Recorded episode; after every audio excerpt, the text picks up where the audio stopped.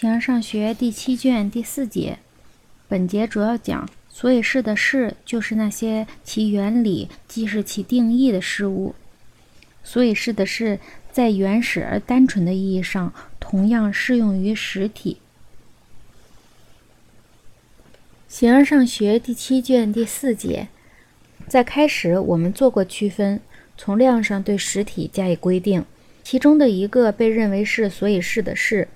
就是那就其自身而言的东西，因为是你不等于是文雅的，因为文雅不是就你自身而言的东西，而你所以是的是，乃是就你自身而言的东西，但也并不是所有就其自身的都是本质。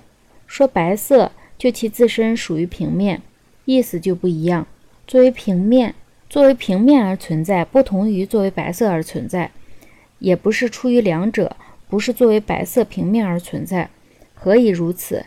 因为这是自身重复，不出现于定义中的东西，且自身得到说明，方为个别事物所以是的是的定义。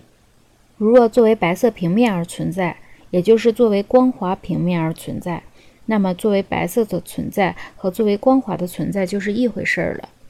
同样，其他范畴也存在着复合体。每个范畴都有某种主体，例如质、量、时间、地点和运动。应该研究它们中每一个所以是的事是否都有定义，它们是否也有所以是的事。例如白净的人，我们把这个名称换成披风。什么是作为披风的存在？甚至这还不算是就自身而言的东西。不就自身而言的东西有两种方式，或者是增加，或者是不，或者不。一种情况是把被定义者自身加到其他东西上来，例如对白是什么下定义时，人们却说出白净的人的定义；另一种是把其他不在定义中的东西增加到被定义者之上。想用披风表示白的人，就把披风定义为白的。白的人固然是白的，但他所以是的事却不是作为白而存在。那么总的来说，作为披风的存在是某种所以是的事吗？当然不是，所以是的是即是什么？当此物诉说彼物时，它并不是这个，正如白净的人不是个这个一样，正如这个只属于实体。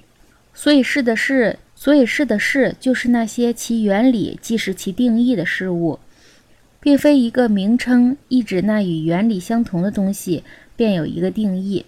如若这样，一切诉说都是定义。因为无论什么样的论述都有名称，这样伊里亚特这样的名称也是个定义了。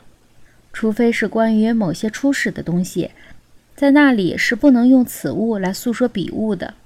所以，除非在种的属里，否则就无法去，否则就无处去找所以是的事，而只有在种的属里才能找到。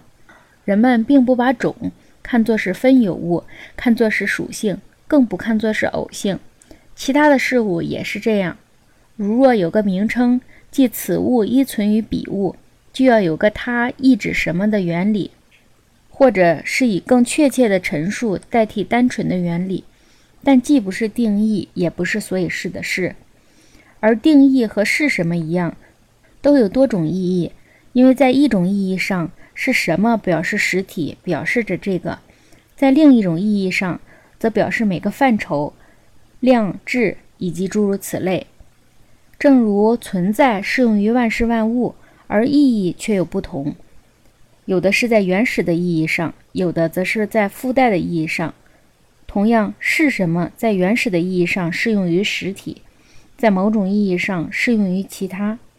例如，我们可以问质是什么，故质也是一种是什么。但并非在单纯的意义上说，例如关于不存在，有些人理论上也可以说不存在存在着，但并非单纯的不存在，而是是不存在。质也是这样。虽然应该讨论在每种情况下应持何种说法了，但事物到底是个什么样子却更为重要。现在所说的已经清楚。所以是的是在原始而单纯的意义上同样适用于实体，然后才适用于其他。因为这里的是什么，并非单纯的所以是的是，而是作为质的、作为量的所以是的是。我们可以同样的名称来说这些东西存在，或者有所增加或减少。例如，把不知道的东西说成是知道的，在实际上，人们说话并不是一词多义，而是像医术一词，乃是相对于同一参照之点，却不就是这同一之点，仍不是一词多义。医术并不是个多义词，也不就同一对象来说明身体功能和设备。而是关于同一对象，对这些东西人们怎样说都没关系。不过一件事是清楚的：原始而单纯的定义和所以是的事只属于实体。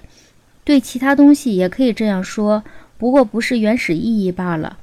即使我们承认这一点，也并不必然得到结论。只要其意义与原理相同，就是事物的定义必须与某一原理相同。即作为一的事物原理，不像伊里亚特那样连续，也不是捆绑在一起的，而是通常所说的“一”。一的意义和存在的一样多。存在有时表示这个，有时表示量，有时表示质。所以白净的人也有原理和定义。不过白的定义和实体的定义在方式上是不相同的。